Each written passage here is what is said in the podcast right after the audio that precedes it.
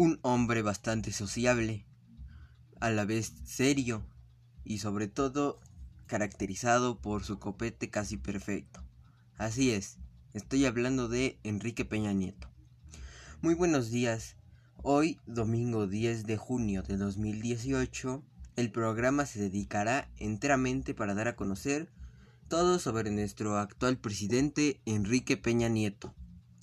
Se tratarán temas como su vida personal y política. Dentro de esta se mencionará todo respecto a su periodo presidencial, todas las cosas que hizo, ya sean buenas o malas.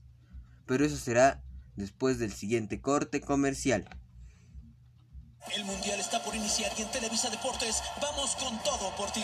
Vive la gran inauguración acompañado del mejor equipo. En vivo, desde el Estadio Luzhniki en Moscú. Y al terminar, Rusia contra Arabia Saudita. Este jueves 9.30 de la mañana, con las estrellas. Televisa Deportes, vamos con todo por ti.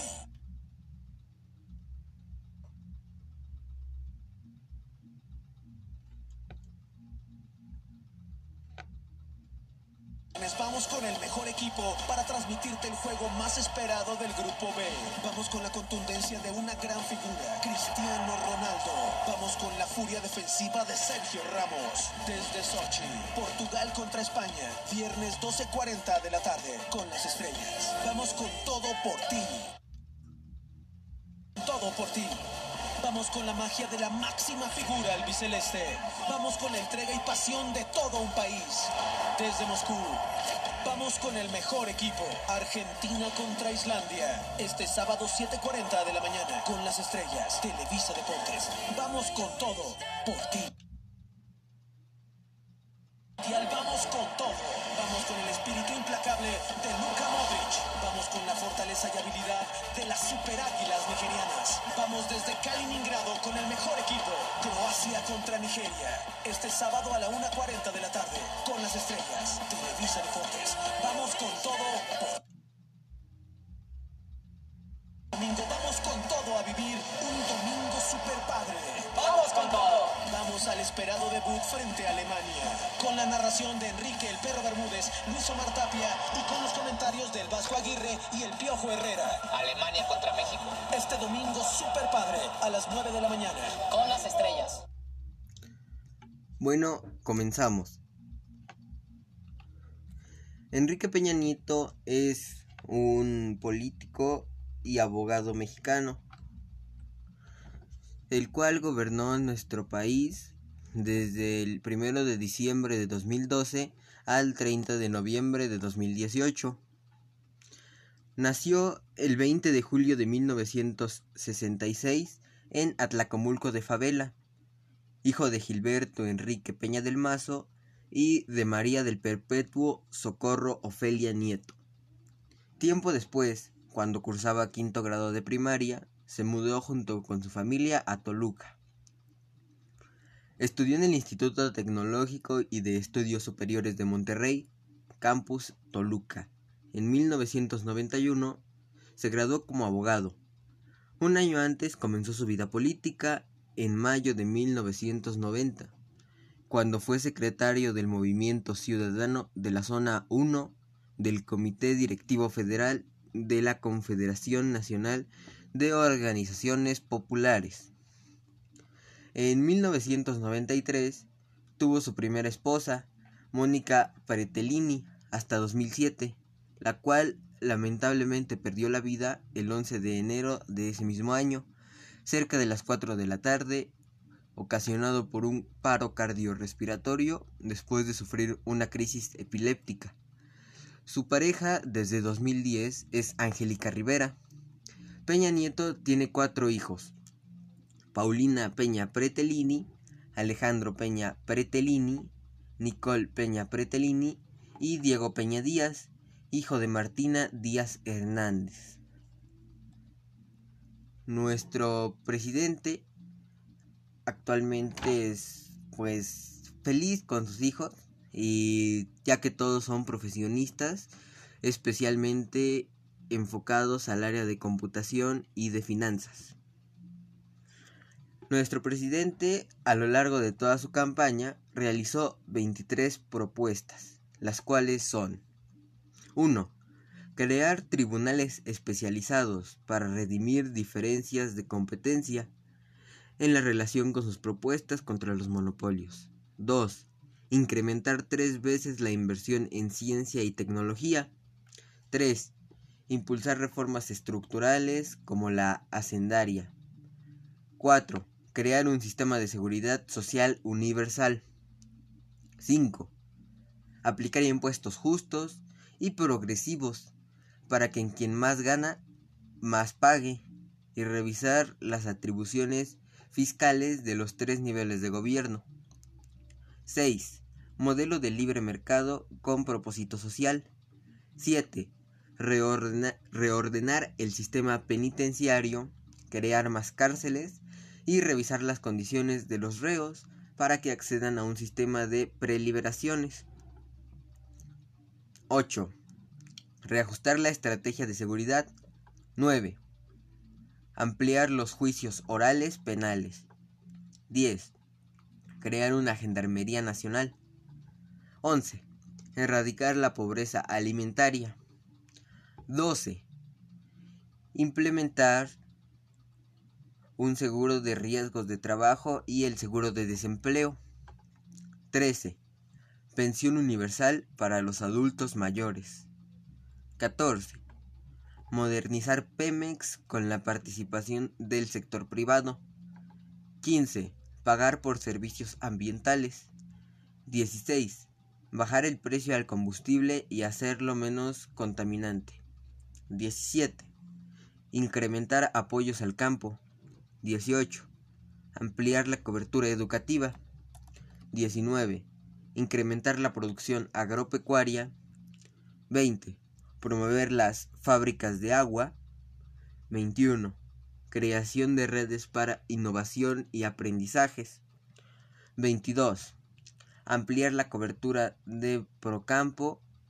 Y 23.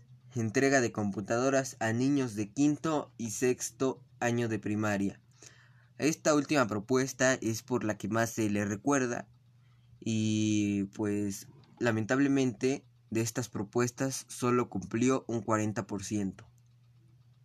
Bueno, nos vamos a un corte comercial y después de este corte se tratarán temas sobre las elecciones de 2012 en las cuales Enrique Peña Nieto participó y triunfó.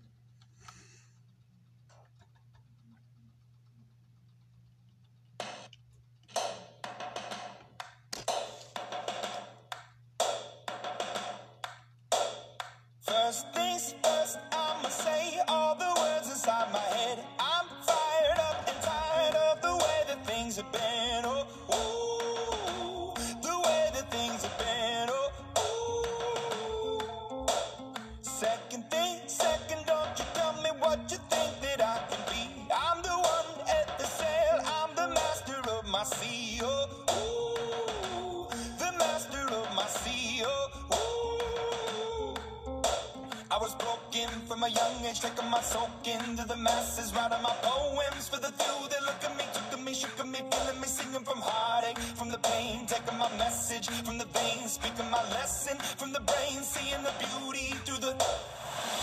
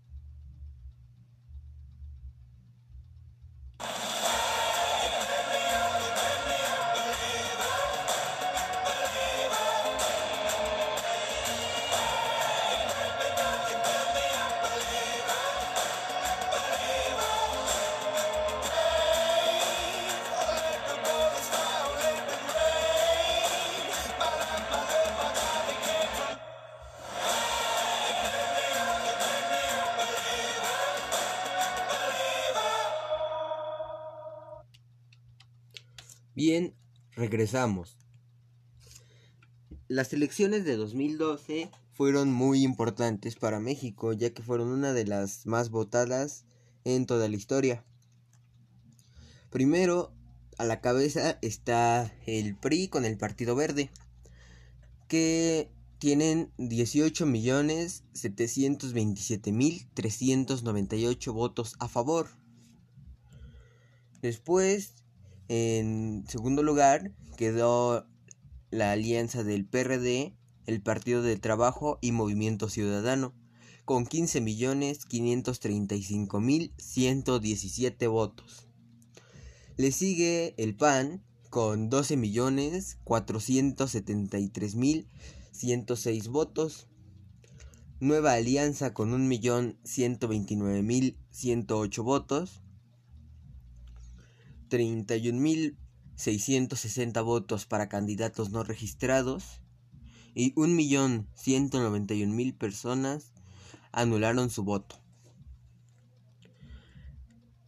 Bien, estas elecciones fueron muy injustas para muchas personas, ya que eh, cuando estaba en campaña Enrique Peña Nieto era muy querido, pero en las elecciones lamentablemente se cometió lo que se comete en, en la mayoría de elecciones, que fue un fraude electoral. Por ejemplo, se dice que compraron votos en Jalisco y que te ofrecían desde 100 hasta 2 mil pesos por votar por el PRI y mostrando alguna evidencia. Por lo que generó gran descontento en la población y tiempo después se, genera, se generarían más situaciones que pondrían a Peña Nieto nuevamente en una posición una posición mala. Muy bien, ahora para el siguiente tema es necesario ver un reportaje. Desde mi punto de vista, este reportaje ha sido el caso más que más ha sobresalido en el que se comete un crimen en lo que lleva de la década. Escuchémoslo por favor.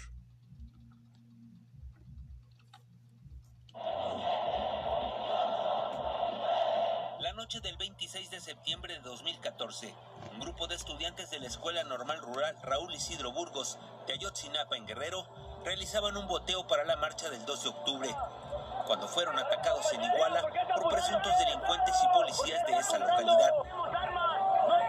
El saldo, seis muertos, entre ellos tres estudiantes, 25 heridos y 43 normalistas desaparecidos.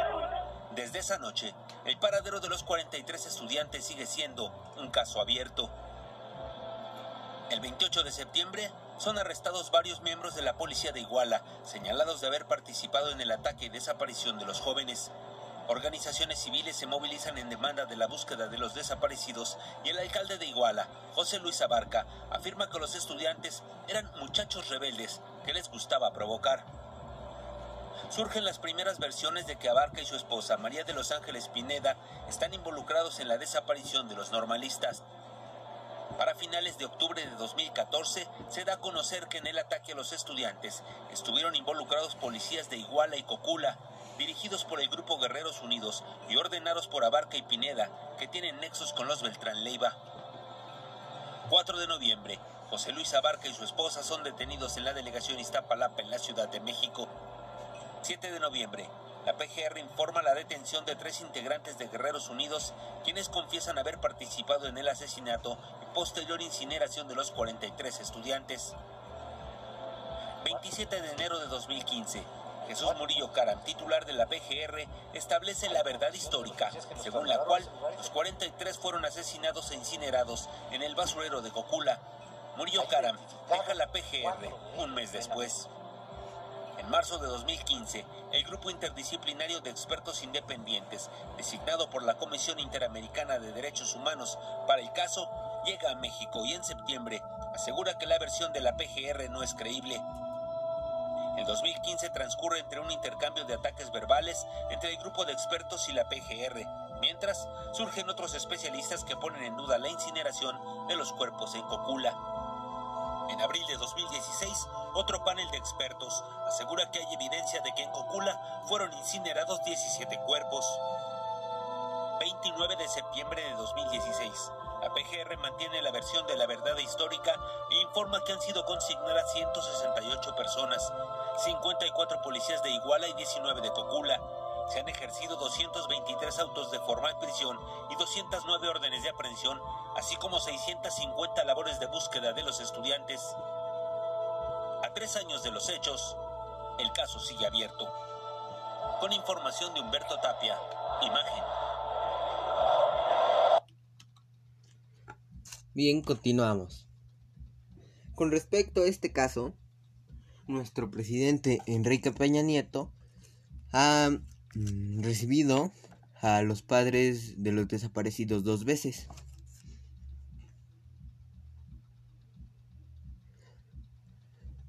La primera vez fue en octubre de 2014, pero no se pudo llegar a ningún acuerdo.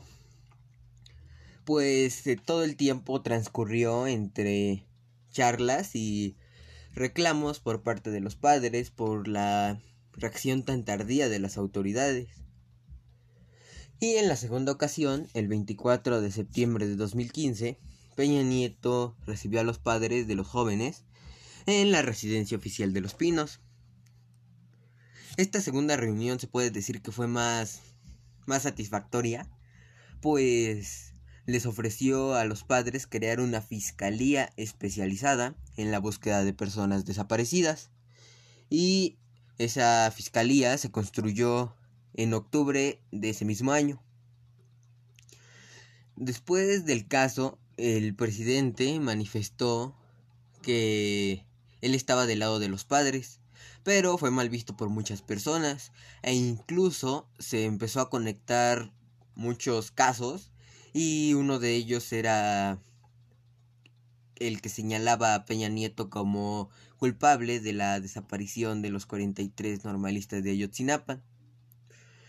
Pues desde mi punto de vista este caso es el más más sangriento hasta la historia y muestra una vez más que prácticamente nuestro gobierno no está preparado. Y esa fue una de las muchas causas por las que la población dejó de creer a Peña Nieto. Otra causa fue que el sismo del 17 de septiembre de 2017. A pocos presidentes les ha tocado enfrentarse a algún desastre natural y Peña Nieto fue uno de ellos. En México ocurrió un sismo de magnitud 7.1 grados, el cual afectó a carreteras, construcciones públicas y a muchas familias que perdieron todo. Y fue una causa para la que México dejó de dejó de aceptar al PRI en su gobierno y se dice que un año después de lo ocurrido, el gobierno aún no respondía por por las demandas que hacían las familias para que les recuperaran todos los daños sufridos en sus propiedades y muchas construcciones no hasta el día de hoy no han sido atendidas. Bien, esto es como los principales hechos pero a continuación mencionaré algunos otros que también este también marcaron en un aspecto malo el gobierno de Enrique Peña Nieto.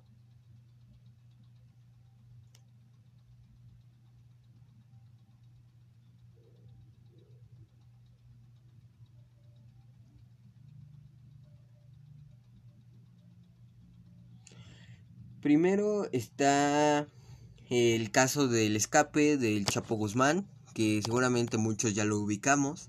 Para los que no, es un importante líder del narcotráfico en México y en Norteamérica. Se escapó de la cárcel de Sinaloa a las 9 de la noche el sábado. Un, un sábado en el penal de máxima seguridad del altiplano por el túnel que medía 1.5 kilómetros. Era un pasadizo iluminado y ventilado.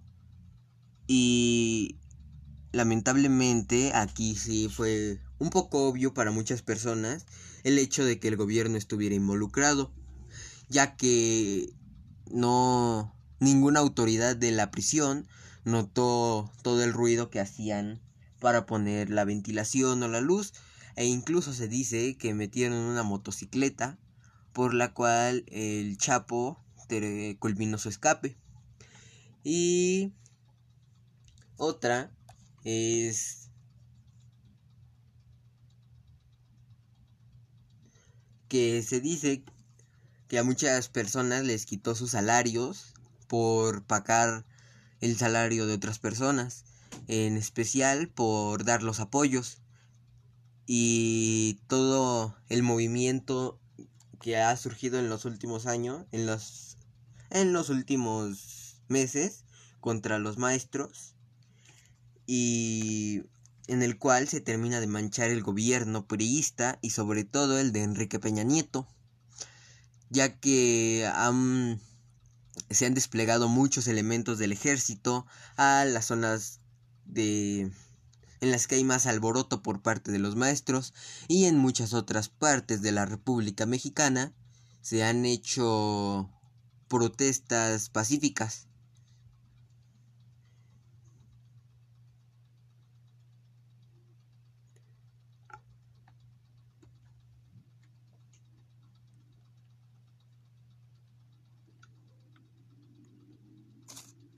Nos vamos a un corte comercial y al regresar finalizaremos con el programa.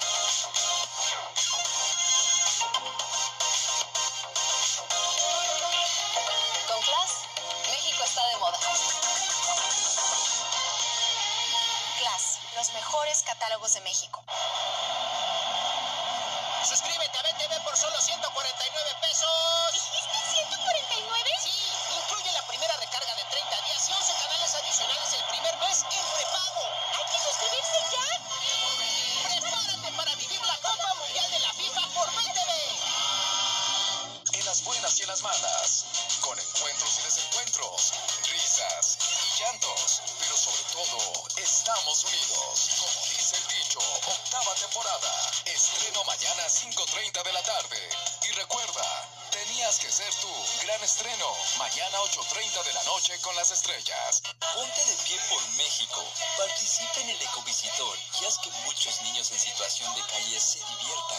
Rueda con nosotros desde el Zócalo de Puebla o pedalea durante el día y genera energía para el cine. 23 de marzo, 3 de la tarde. Ponte de pie por México. No faltes. Tostaditas, saliteño. Quesadilla mexicana. ¿Sí? ¿Quieres probar? Adelante. Nomás con cuidado, tiene picante. Ándale. Trae hambre. ¿Te gustó? ¿Qué pasó?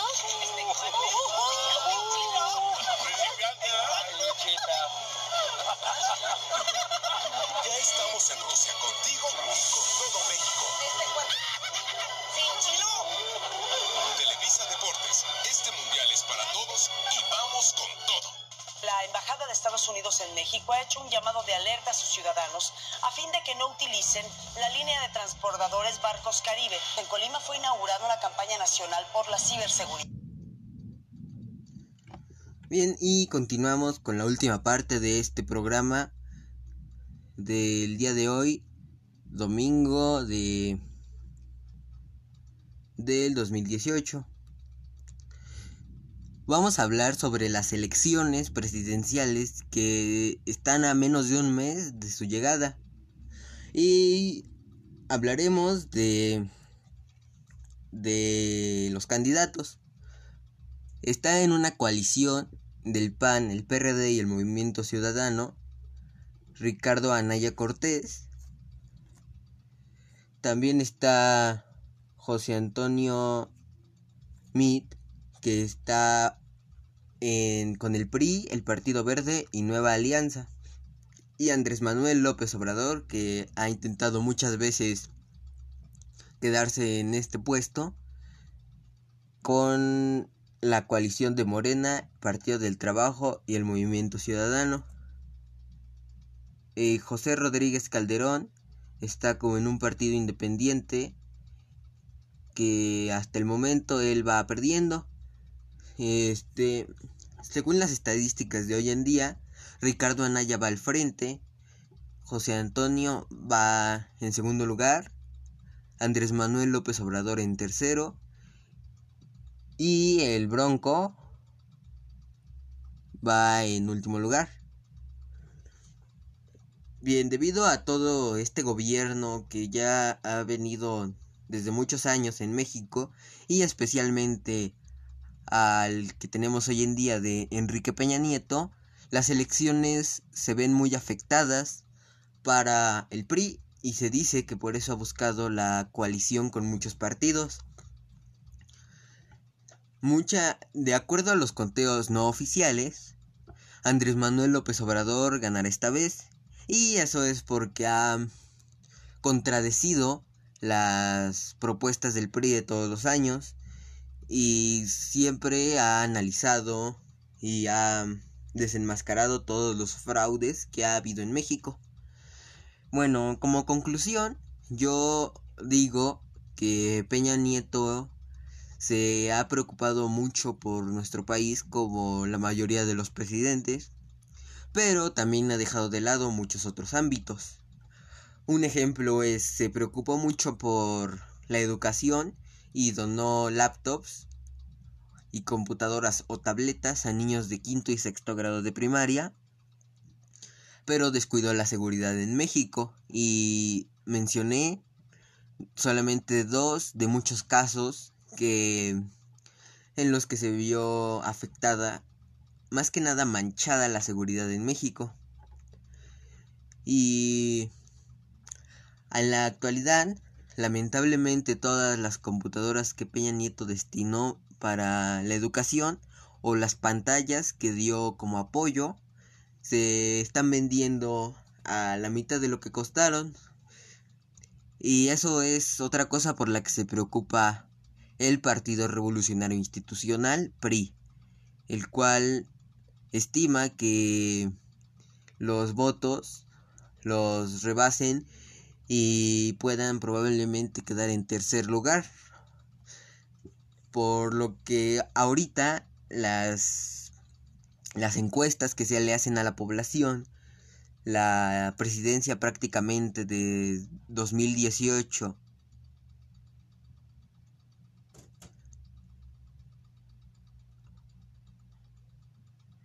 al 2024 se ven afectadas por porque no porque el PRI no llegue al poder y en su lugar lleguen Andrés Manuel López Obrador o Ricardo Anaya que en el conteo rápido ha tenido un 22.2% y Andrés Manuel un 53.1% de aceptación seguidos por José Antonio Mit que ha tenido un 16.4% de aceptación. Bueno, eso es todo por hoy. Que tengan un buen día y recuerden seguirnos sintonizando para más temas sobre política y o sobre cualquier algún otro tema.